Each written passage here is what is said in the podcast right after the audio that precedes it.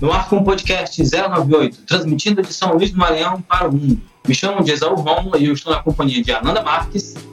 Boa noite. E de Carolina Diniz. Boa noite, bom dia, boa tarde, não sei que hora vocês estão ouvindo o podcast.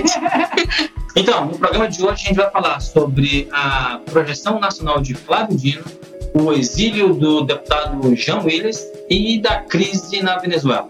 Também vamos falar sobre a comitiva do Jair Bolsonaro em Davos e vai ter também o Maranhão Profundo, Bullying do Futuro e a Treta da Semana.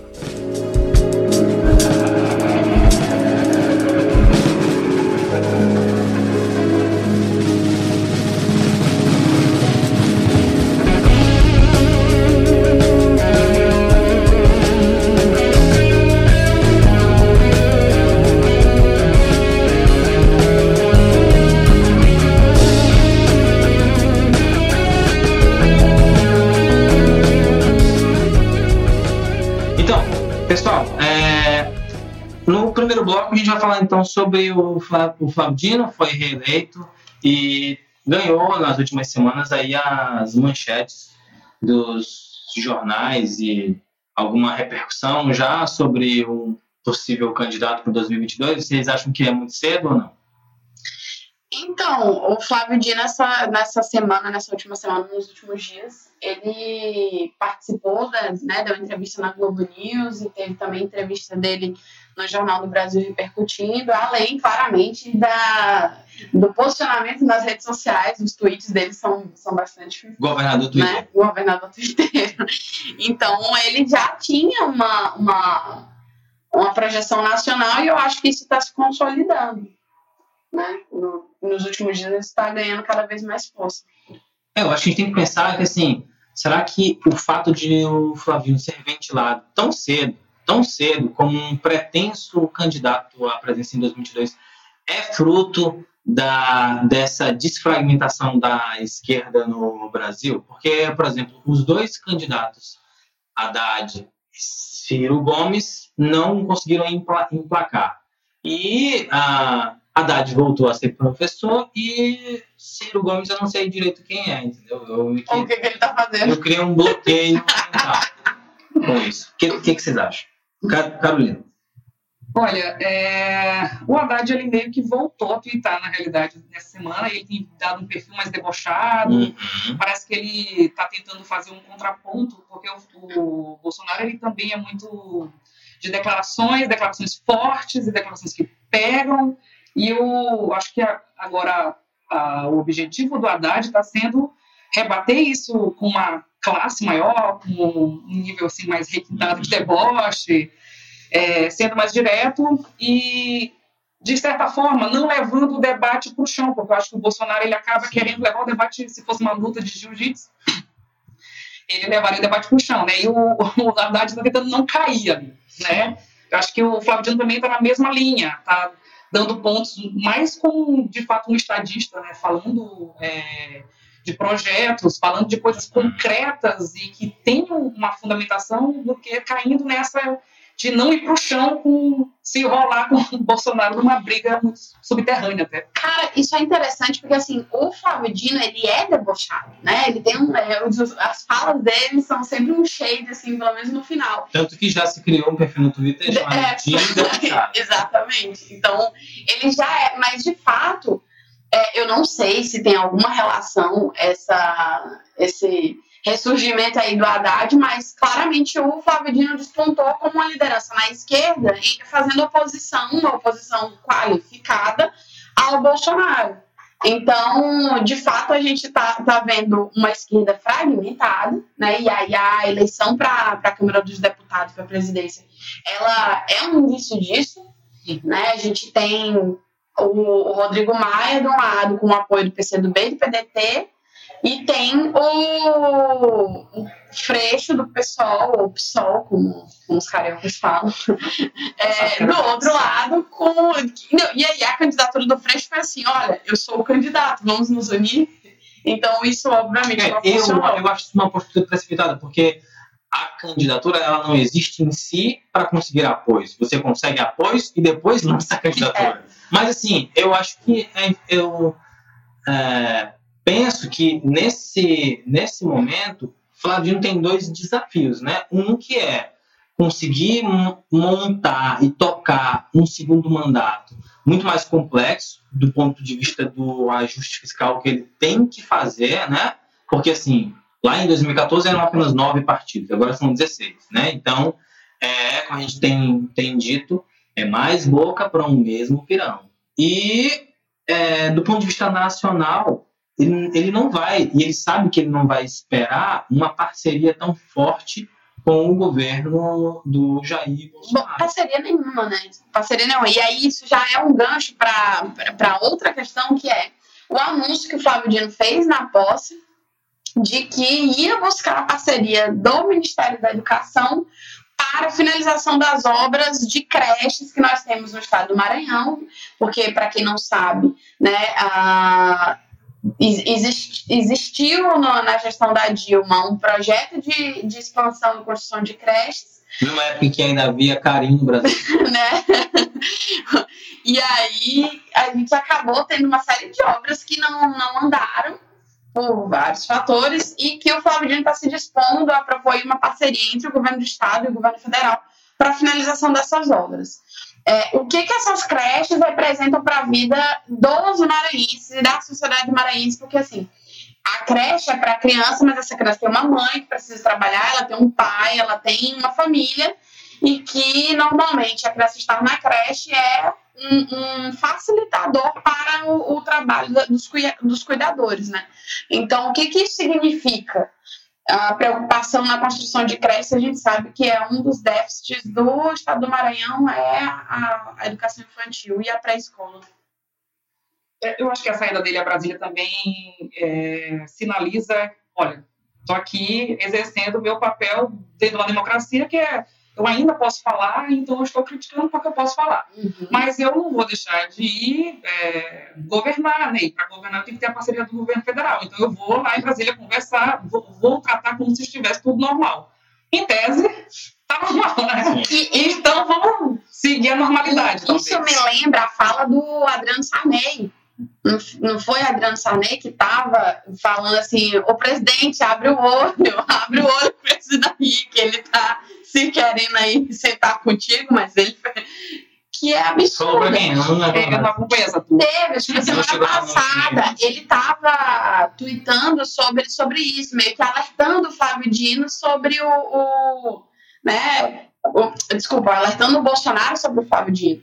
E aí o questionamento dele era, ah, como é que o governador quer fazer parceria com o governo federal se ele é oposição? Então, ele não consegue fazer o cálculo de que o governador tem que atender às necessidades e interesses da sua população. É, sim, é. Isso, isso é importante porque eu não acho que o, que o, que o Flavinho vai aliviar no Twitter, não acho, e, e nem penso que ele deva fazer isso, porque tweetando ou não tweetando, silenciando ou não o presidente, é, existe um presidente que é a oposição, mas existem parcerias. Né? Quando a gente olha, por exemplo, para o nosso federalismo, uma das, um dos aspectos complexos que ele tem é que ele, é, ele tem competências concorrentes. Né? Então, assim, uma mesma pauta de, de educação, ela toca no município, ela toca no estado e ela toca na, na União. Então, a despeito de montar uma oposição mais ferrenha ou não, ele vai é, ter que dialogar, ter que sentar na mesa com o ministro da, da Educação, que tem uma pauta completamente diferente da dele. É, por exemplo, quando você olha para o que, que é a postura do ministro para a postura do Flavino com relação à escola sem partido, ou com, ou com relação a tirar o viés ideológico do Enem, etc. São, são posturas completamente antagônicas, mas isso se a gente ainda está numa democracia, ainda é possível dialogar, né? No que diz respeito a essa questão. E, e eu acho que, assim, o desafio dele aqui no Maranhão é muito grande, mas se ele conseguir fazer um governo redondo, superar esses entraves, é, chegar nesses quatro anos aí, três anos e meio, com resultados, com indicadores sociais é, interessantes, e a depender da conjuntura política, olha como tem tanta variável aí. Aí a gente pode, então, ver começar a subir a hashtag Dino 2022. É, melhor Dino 2022 não Flávio, né? Porque eu vou confundir com outro Flávio. É, exatamente. Mas o que é uma hashtag tem, tem um mantra, né? O Bolsonaro se elegeu na base do mantra. As pessoas foram repetindo, repetindo, repetindo, e falar e aconteceu. A gente ria e olha o que É, aconteceu. né? pois é, mantras fazem acontecer, né? É, da última vez que o Maranhão teve um pré-candidato à presidência, foi a Rosana Sarney lá em 2002, começo de 2002. E aí teve a Operação Lunos e teve tudo aquilo que vocês podem conferir aí na internet. E eu vou fazer uma correção, tá? Que pesquisei com os universitários Errado. e foi, né? Foi Márcio Ger tretando com o Adriano Sarney Ah, no. Twitter. É, essa vi. Ele falou que a mamata ia acabar, mamata E ele estava meio que denunciando os deputados maranhenses que foram conversar com o ministro de Infraestrutura e estava denunciando a bancada maranhense que estava dialogando com o governo Bolsonaro, né? De, de que assim, olha, eles são oposição, eles não podem sentar à mesa com vocês para pensar qualquer coisa para a população maranhense, né? O que é um raciocínio complicado. É, vamos, vamos acreditar que o deputado, ele sabe que o diálogo é possível, mas ele estava jogando para a torcida, porque mesmo sendo oposição, ele mesmo senta com outros deputados governistas quando existe uma pauta que é comum, né? Então, assim, não é porque você é oposição que você vai, é, não vai sentar para dialogar. Não é isso? É isso. Tá bom. Então, esse é o primeiro bloco, e no final do primeiro bloco a gente solta o Este é o Maranhão Profundo. Maranhão, meu tesouro, meu torrão. Maranhão Profundo. E no Maranhão Profundo de hoje, a gente traz o município de Tuntum. Vocês já foram a Tuntum? Eu acho que eu já passei por Tum Tum. É porque ele tem uma, entra- ele tem uma entradinha para quem vai para Presidente Dutra, né? Ele, inclusive, desmembrou de Presidente Dutra. Tuntum está na mesma região centro-maranhense, micro-região de Presidente Dutra. E quem nasce em Tuntum é o quê? Tuntuense. A cidade tem 63 anos e foi emancipada de Presidente Dutra em 12 de setembro de 1955. Uma, estima- uma estimativa do IBGE diz que Tuntum tem, em 2017, 41.621 indivíduos. Nossa, grande. É grande, não é? Coração grande. E, e- e é, e- e é o que mais me chama a atenção, porque quando você chega lá na, na placa, né, na entrada da cidade, você é recebido com a seguinte mensagem: Aqui bate o coração do Maranhão. Eu sei que o meu irmão uma vez foi jogar rugby com Tum Tum. É uma, é uma falha na matriz, na realidade. Nossa, Mas ele... ele, assim, É, eu, isso, isso me espanta porque. Tum Tum tem não, um time de rugby. É, e, e ele foi enfrentar um outro time de rugby. Não era eleição. E a gente. E aí, então é isso.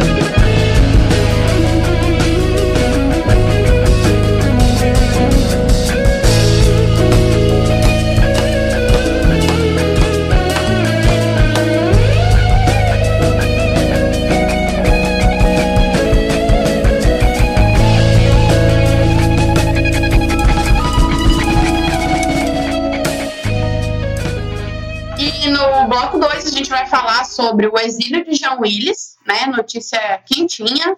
Ah, uma sequência entre Flávio Bolsonaro, Queiroz e milícias. E Bolsonaro em Davos. E o Mourão na presidência, né? Depois de 34 anos, a gente teve um militar na presidência deste país. É, é importante pontuar né, no começo desse bloco que o Brasil Líquido versão 2019 ele não respeita a reunião de pauta. Né? A gente passa uma semana, a gente passa uma semana pensando o que, que vai falar e tal, e quando chega lá em cima da hora, "Ah, vamos ligar o microfone? Vamos. E aí o Brasil diz assim, calma aí, tem um outro assunto. E uma das coisas interessantes desse governo é que tem é que polêmica de ontem é polêmica velha. Impressionante, não é? É todo dia, é pior do que House of Cards, a coisa tá só. Eu, já- eu já assisto House of Cards pra me distrair. é uma coisa pra aliviar minha cabeça. Tão leve que se tornou diante da... Comparado. ao Brasil Líquido versão 2019. É. Olha, mas falando de coisa séria, né? O João Willis é, sair do país e declarar que, que tá indo embora porque tem medo pela própria vida, né? A gente sabe que a Marielle foi executada em março de 2018, vai fazer um ano, a gente ainda não sabe quem matou Marielle Anderson. E o que, que significa o João Willis ir embora deste país? Muita gente pode estar achando que ah, não é nada demais, ele está indo embora. Está indo, tá indo porque quer. Né? É, então, a, a reportagem da Folha, que, em, em, que ele deu a entrevista, ele fala claramente, ele cita a desembargadora lá do Rio, que uhum. no grupo do Facebook indicava que ele tinha que ser executado. Então, assim. De costas. É. Então, assim, isso. Ele não. Ele que é um parlamentar eleito, é, eu acho que esse que é o principal ponto, né? De que, assim, a gente vai criando mecanismos meio que para sobreviver, para ir é, tentando superar cada dia, mas quando você chega a um ponto em que um parlamentar não se sente seguro no próprio país para exercer o seu mandato, você, eu penso que o presidente da República, que as pessoas que conduzem a justiça desse país, tinham que dar uma resposta assim: calma, calma, exerça o seu direito de. Porque, assim, pessoas votaram no Jean Willis. O que, que acontece, então, com, a, com, a, com, essas pessoas que conferiram a ele um poder de, de representação? Porque na democracia representativa pressupõe-se que o, né, o parlamentar está representando aquelas pessoas. Então, não é o João Willis que está indo embora só, né? Somente. Ele está indo embora do país. Todas as ideias que ele representa, né? E, assim, sentir-se expulso do seu país. Eu acho que isso é o pior de tudo. Porque não é, é além né, da, da ameaça à vida, tem também a questão do constrangimento público de como é, vem sendo feita uma campanha de linchamento virtual dele, associando ele à pedofilia, é, uma série de fake news que, que foram criadas nos últimos anos, associando ele sempre, a, inclusive a coisa que ele nunca disse, ele nunca nem nem tocou em certas pautas e isso foi criado. É uma situação triste e, em termos práticos, de forma muito pragmática, a gente precisa uh, observar que isso interfere na qualidade da nossa democracia. Sim. Né? Isso é um sintoma de que a nossa democracia ela não está indo bem. E é, é, é, é muito grave, é, mas é, é, uma, é a primeira febre dessa democracia brasileira. E é uma febre muito forte, porque hoje é o 24 dia dessa dita nova era, né, em grossas aspas. E você já tem um parlamentar indo embora, deixando de ser uma voz de tantas outras vozes que votaram nele. Né? Sim. E que é um parlamentar que tem uma representatividade, inclusive, de, de minorias sociológicas, falando, assim, falando, porque ele é ele é gay, ele representa pautas LGBT e ele, e ele tá, tem uma ligação direta com os movimentos sociais LGBT. Então... Não, é, outra, outra coisa que eu acho que é também, porque o Jean Willis era deputado federal na mesma época em que o Bolsonaro era deputado. Então, assim, eles protagonizaram algumas cenas de rivalidade. A cuspida no impeachment da, da Dilma. Uhum. Né? Então, então, assim, é, a matéria da Folha diz assim: ó, após a divulgação de que o Willis decidiu abrir mão do seu mandato, o vereador Carlos Bolsonaro, PS do RJ, filho de Jair Bolsonaro, escreveu no Twitter, abre aspas, vá com Deus e seja feliz. É uma postura bastante madura para o filho do presidente. E aí, como se não bastasse uma postura mais madura ainda, o presidente, após dizer que estava retornando de Davos, na Suíça, ao Brasil, postou em rede social a mensagem, abre aspas, grande dia que isso é complicado. É, o eleitorado do Bolsonaro, eu me pergunto até quando eles vão lidar com essas coisas aplaudindo, né? Porque não tem como a gente olhar para esse tipo de postura e dizer assim, não, isso é, isso é coerente com um presidente da República. Porque não é. É um comportamento que não está de acordo com o decoro que se espera de um presidente. É, e, e, veja que a gente não está falando aqui sobre o que o João Willis defende ou ele deixa de defender. Eu, particularmente, Acho que ele poderia ter um mandato mais ativo. Eu acho que essa pauta identitária é um pouco do reflexo que a gente tem hoje, que assim se preocupa muito com as coisas, não que elas não sejam relevantes, né? Mas a gente acabou de deixar, é, a gente acabou deixando de tocar de lado é, outras questões mais estruturais. Mas a gente está falando aqui basicamente de alguém que não se sente seguro dentro do seu próprio país. E aí eu vou discordar do Exaú, porque eu acho que esse discurso que pauta identitária é ok, é importante, mas não tanto assim, isso não se sustenta no contexto do Bolsonaro ir para um encontro internacional e simplesmente falar seis minutos e não negociar e almoçar sozinho e faltar a coletiva de imprensa. E a gente não saber no fim das contas de fato o que, que eles estão pensando de reforma da Previdência ou não, o que, que ele e o Paulo Guedes não se entenderem, tem um, um boato aqui, outra acolá, ele fala uma coisa, o Mourão outra, então assim, as pessoas votaram, muitas pessoas votaram no Bolsonaro sobre o argumento de que Uh, olha, é mais importante a economia, ele vai resolver a economia. Mas no fim das contas, ele continuou governando com uma pauta moral e não com uma pauta econômica. Qual é o projeto econômico do Bolsonaro? É, o, o Onyx Lorenzoni, só para só para complementar. Não, repita a pronúncia. Repita. Onyx Lorenzoni. É assim mesmo. É, né? Onyx para mim é um Pokémon, né? Mas enfim. E Lorenzoni é uma marca de chuveiro. Mas vamos lá. É, ele divulgou nessa quarta-feira o ah, as, 100 metas, 100 né? metas, não, as metas dos 100 primeiros dias. Ah, né? sim, sim. E lá não estava a reforma da Previdência. Oh.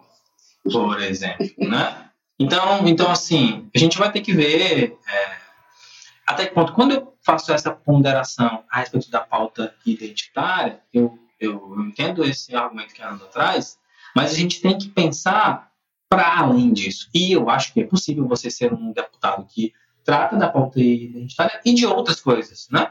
Eu acho que isso só se dedicar um mandato exclusivamente a isso, eu acho é, sintético demais. Mas não tem ninguém Mas eu acho que é mais aperta o calo dele. Né? É, e, ele, e ele vive numa realidade em que as pessoas é, votam nele é para isso mesmo. É para isso mesmo. Ele tá lá, ó, é tão tal que quem vai assumir, no, né? Quem é suplente do, do João Willis e vai assumir no lugar deles é o Davi Miranda. Aí não sei se é David Miranda ou Davi Miranda. Fica aí. Hoje nós só estamos com palavras difíceis. Se o Davi Miranda estiver ouvindo aí, manda uma resposta pra gente pra uma promessa. Manda um áudio, manda um áudio. Manda um áudio, por favor, manda um áudio que a gente corrige. Que é, um, e também é gay e é militante dos direitos LGBT. Então, assim, vai ser substituído por alguém que provavelmente vai dar continuidade à pauta e. Também é do pessoal. Também do PSOL, ou PSOL, fica aí a dúvida. Olha, estando, estando no Maranhão, a gente dá vontade para falar PSOL. É PSOL, PSOL. E que era amigo íntimo da Marielle. Sim, é verdade. Né? E a gente volta aqui para a pauta da Marielle, porque uh, essa semana foi descoberto, entre aspas, algo que ninguém imaginava, que a Marielle foi executada por milicianos.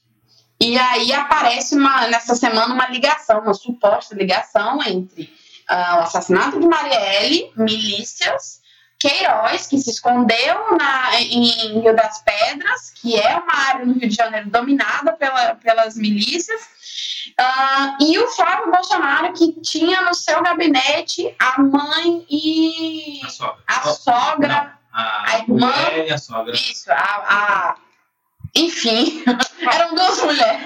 Esse é um caso que quem jogou detetive nos anos 90 decifraria é, facilmente. E essas duas figuras empregadas no gabinete dele, e aí ele alega que eu não sabia de nada. Eu me pergunto se. É não, ele colocou na conta do Queiroz na indicação das. Que era um motorista, mas supostamente fazia indicações para a nomeação no gabinete.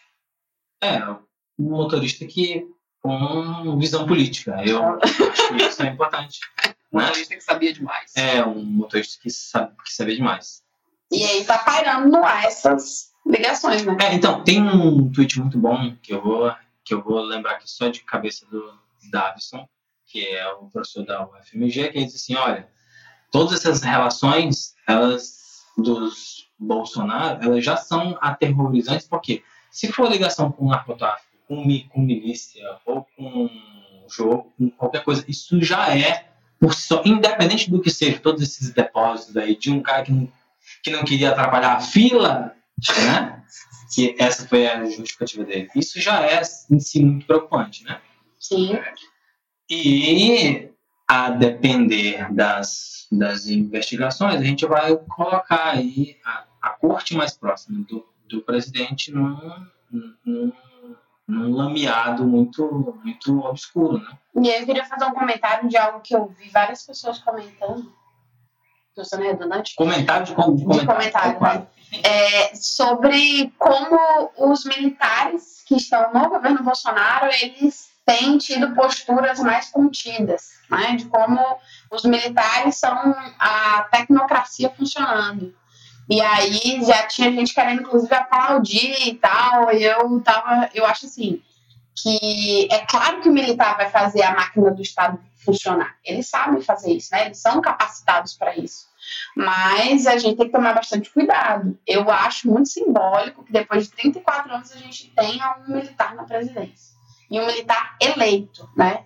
Um, e assim, claro que o, o Bolsonaro é, é, é, militar, mas o general Mourão na presidência é um negócio que me dá arrepio. É, sim. Eu acho assustador. E pelas declarações recentes, o Mourão é uma figura que apareceu de repente perto do Bolsonaro. Sim. Nesse curto tempo, ele já falou todo tipo de abobrinha, Sim. né, que já credenciava ele a não ser nada, apenas uma figura do ostracismo, é, mas ele consegue se firmar porque é, a gente vendo hoje, às vezes, Parece que ele tem um cérebro. Faz. ele parece, tem mais juízo. Parece que ele tem juízo. mas aí no outro dia ele faz o quê? Ele muda lá, né? É, você nunca pode dar um voto de confiança pensar de não, será? Porque ele vai lá e faz alguma coisa. E isso é muito bom, porque deixa a gente sempre alerta, sempre atento. Mas ainda assim é muito escabroso, né? É uma coisa triste, inclusive. Sim, demais. Então, fechamos o segundo bloco com o bullying do futuro. Bullying do futuro. O bullying do futuro é: teu pai só falou seis minutos. Fica aí essa vergonha internacional. E teve gente defendendo, dizendo que foi porque ele era sucinto. É, ele foi objetivo e tal. Eu fico imaginando assim, uma defesa de monografia, que a pessoa fala seis minutos. Rapaz, é a metade do tempo que hoje em dia se, se dá, né? Numa é, banca. Não, na banca dá 15, né? É, 20, 15, é, exatamente. Mas sempre passa. Aluno de graduação passa disso. Bolsonaro, quantos anos nas costas? É. Consegue articular um Quantos parágrafos tinha? Dava para ir passar no Enem? Era uma página e um pouquinho, não deu duas páginas. Fora as gafas que ele cometeu, né? De estar tá falando aqui sem estar tá falando no microfone, e o cara tá pedindo microfone please, e ele, tipo, o quê? Que mostra uma tensão, né? Que ele não, ele não tava nem um pouco confortável. É, Sim. Ele tava focado que ele tinha que ler o papel que ele tava lendo lá e no microfone que se explode. Uma leitura de uma criança de 6 anos de idade. Sim. Muito, muito mal feita. E além de ter dado uma é, batidinha no, no bucho do premier japonês, né, que é uma gafe também. É, não é uma gafe popular, mas, enfim, eu fico imaginando como foi a repercussão no Japão, né? Ah, de que as barrigas japonesas têm que ser respeitadas. Ah, né? Vamos lá. gente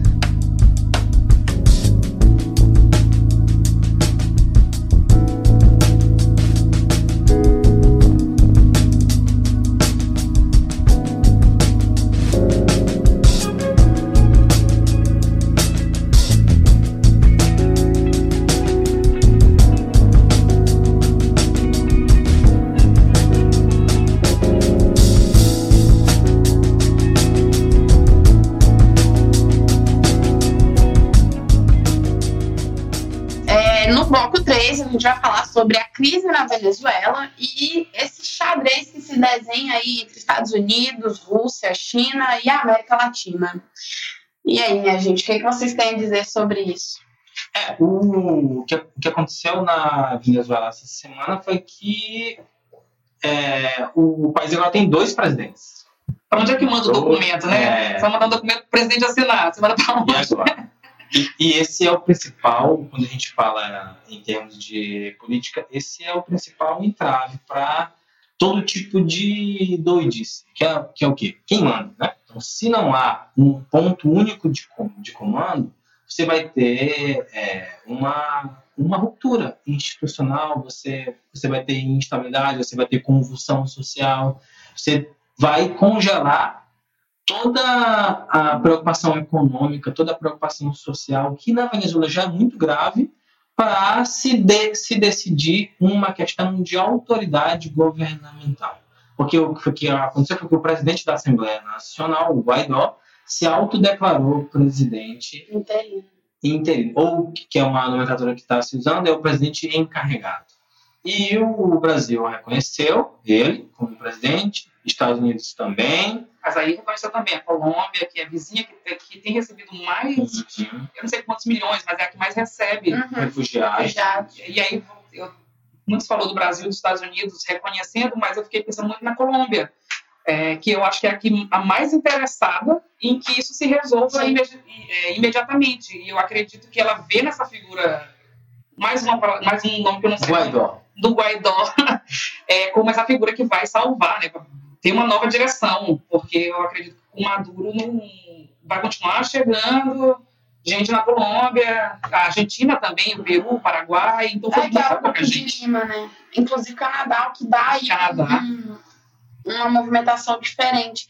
Antes de qualquer coisa para falar sobre esse assunto, eu acho que a gente tem que sair da dicotomia de achar que ou o Maduro é o grande vilão, os Estados Unidos é o grande salvador da democracia, né? Ou o contrário, os Estados Unidos imperialistas estão tentando, né, com uma teoria da conspiração, destruir o país por causa do petróleo, e aí o Maduro é o herói da pátria. Eu acho que não é nem uma coisa nem outra Uhum. né? A realidade é muito mais complexa do que os nossos tweets dão conta. Então, eu acho que a gente tem que analisar essa situação com, com uma cautela, né? Porque, para começo de conversa, tem gente morrendo por vários motivos há bastante tempo na Venezuela. Tem gente morrendo de fome, tem gente morrendo por falta de remédio. A Venezuela vive uma crise que é política, social, financeira e que existe um histórico já né? E aí, quando a gente vai discutir a legitimidade do governo Maduro, o que aconteceu? A Assembleia Nacional foi eleita e a oposição tem maioria. E ele não reconheceu. Né? Então, ele não reconhecer já é aí uma, uma coisa complicada. E aí vem o, o cara que foi eleito presidente da Assembleia Nacional me diz que é presidente interino. E outros países reconhecendo um governo paralelo. Né? Isso é semelhante, inclusive, com o que aconteceu na Síria, né? de ter um, um governo paralelo a- ao, ao que está acontecendo e vamos ver quem que a- a- o cenário internacional reconhece. O Jean Baudin, que foi o filósofo político que, que, que começou essa história de discutir soberania, ele deve estar convulsionando no túmulo, porque basicamente a soberania desse país ela não existe mais. Eu acho que ela não existe também há muito tempo, né? Desde 89, a, a Venezuela vive instabilidades. Sim. Tentativas de golpe. O que eu percebo é que as pessoas estão como... Como é o nome dele? Guidó. Guaidó. Gaidó. Né, Guaidó? Guaidó. Enfim, hoje está muito, tá muito Saiu complexo. vários da Argentina nessa edição. Vamos renomear as pessoas, para Isso. gente conseguir falar o nome delas. É, então, ele, ele se declarou presidente e o Maduro, não, eu sou o presidente. Ah, Parece que as pessoas estão falando pro ar, assim. Se tu chegar na Venezuela agora e dizer, não, eu sou presidente, aí o Trump vai ver assim, hum, quem é essa pessoa? Talvez ela seja mais razoável. Então, se qualquer um gritar que é presidente, parece que eles estão gritando para as paredes, assim. Aquela, aquela tirinha do, do cascão que tá todo mundo, que tá acontecendo? né? Mas isso é o preço de, de quando você não consegue manter a institucionalidade funcionando. Sim. Né? Eu acho que a gente tem que olhar para a Venezuela. as regras da democracia. Sim, porque, por exemplo, a democracia ela é pautada principalmente na lógica das eleições. Se o resultado da eleição não é respeitado, você vai se as eleições não são confiáveis. confiáveis, são lícitas, né? O que, o que, que você vai garantir que funciona nesse país? Então, a, a gente sabe também que, inclusive, por exemplo, a Anistia Internacional se posicionou de que na Venezuela ah, tem acontecido uma série de violações dos direitos humanos, a prisão de opositores, violência da polícia, do exército, enfim. É, não é uma situação fácil, mas aí o que me deixa mais frita da cabeça o que, que o Brasil quer se metendo com isso, né? É, então, al- algumas leituras, principalmente de esquerdas mais radicais, é, me, me deixam também um pouco incomodados, porque assim, a gente tem essa, essa primeira leitura que assim, existe sempre um plano imperialista dos Estados Unidos no petróleo da, da Venezuela, e esses embargos meio que minaram a economia local, e aí você então está tentando é, é, destituir um presidente, que no caso seria um Maduro, que é de esquerda, porque existe um plano muito maior dos Estados Unidos na América Latina. Essa, essa leitura, eu, eu acho que ela ignora a, o que a Ana já disse, que é o povo venezuelano. Como que, essa, que essas pessoas, a despeito de serem de esquerda ou de direita, de serem favoráveis ou não ao Maduro, elas, elas estão sem emprego, elas estão sem comida, elas estão sem nenhuma oportunidade de vida.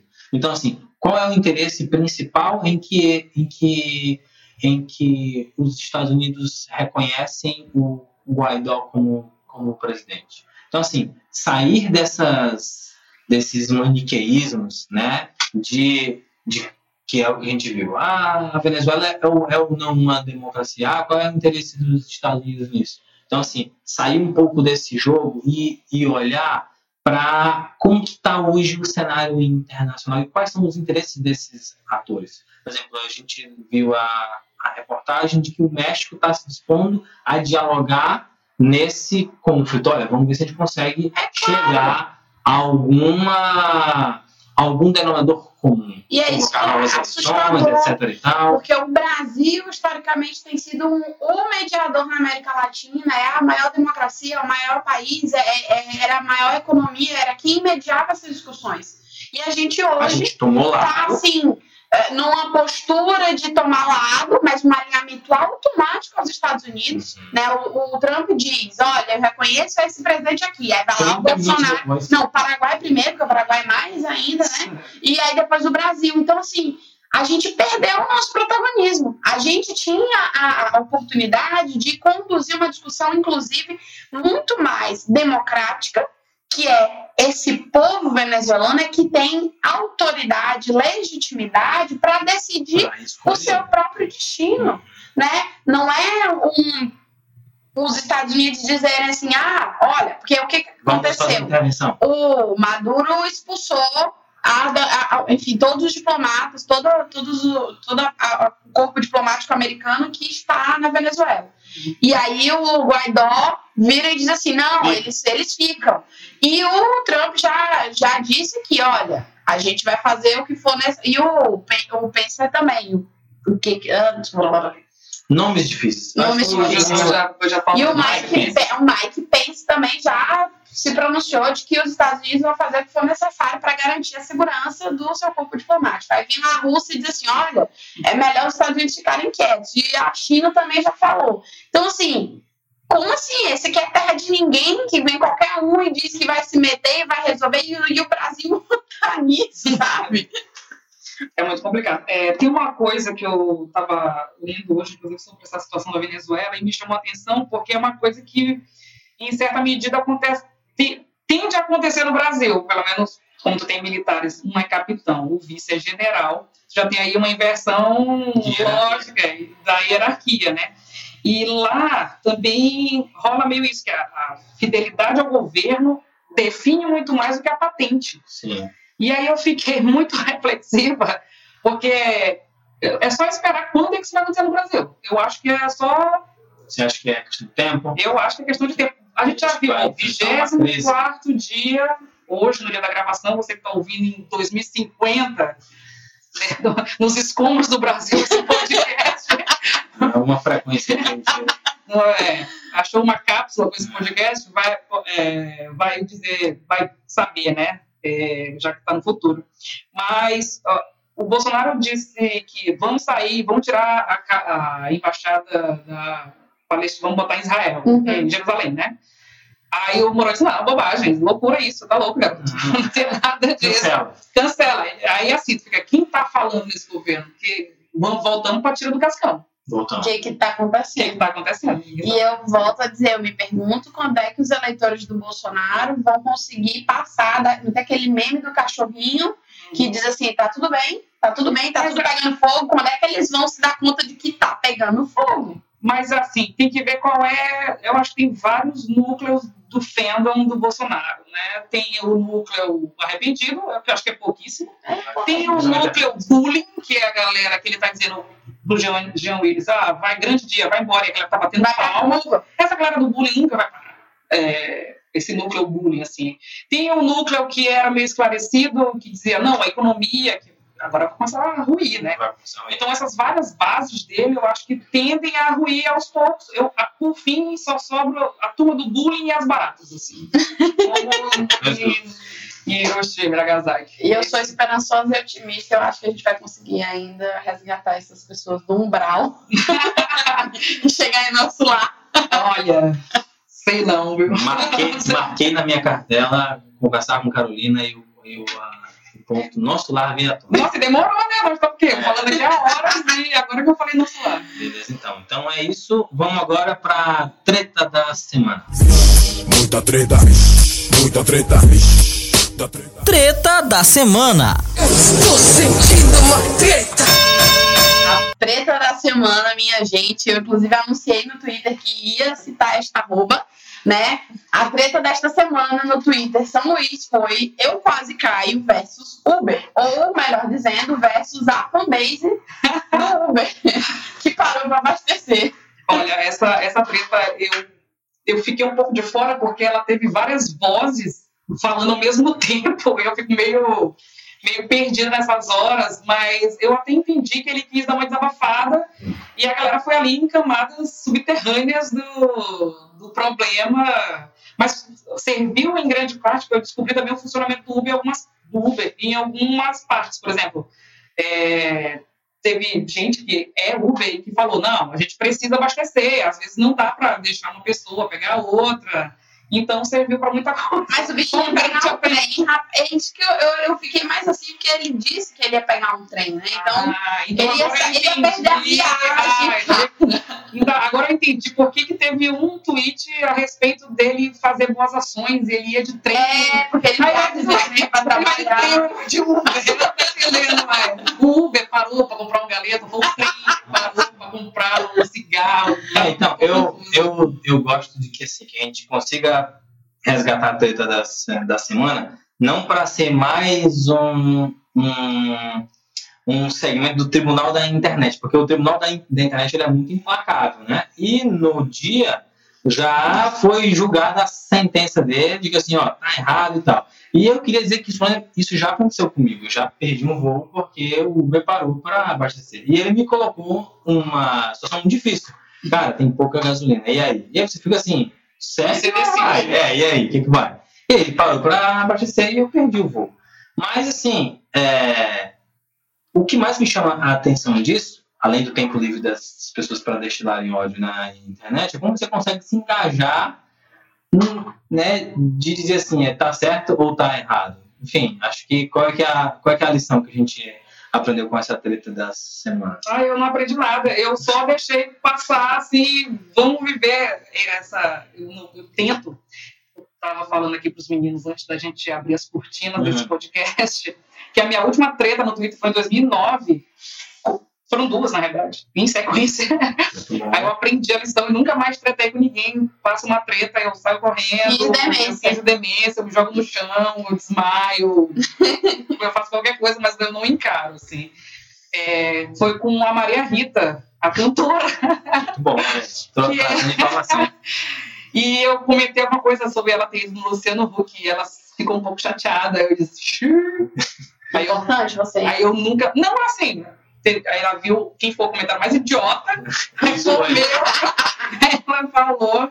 Mas tô. ah, Aí tem uma horda de fãs e tal. É muito chato. É muito E estresse. lidar com a, com a fanbase é muito complicado, né? Claro, claro, claro.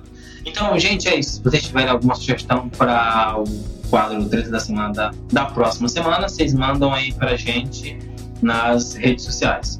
Vamos encerrar o programa de hoje. Lembrando que o podcast 098 é uma idealização minha, né? Isão Romulo e de Ananda Marques. Ele tem a produção de Elton Aragão, Cainão Oliveira e Matheus dos Anjos. A edição é de Silon Souza e o design do Felipe Rodrigues. É isso, minha gente. Até a próxima. Até semana que vem. Tchau, gente. Obrigado, Obrigada, Carolina. Valeu.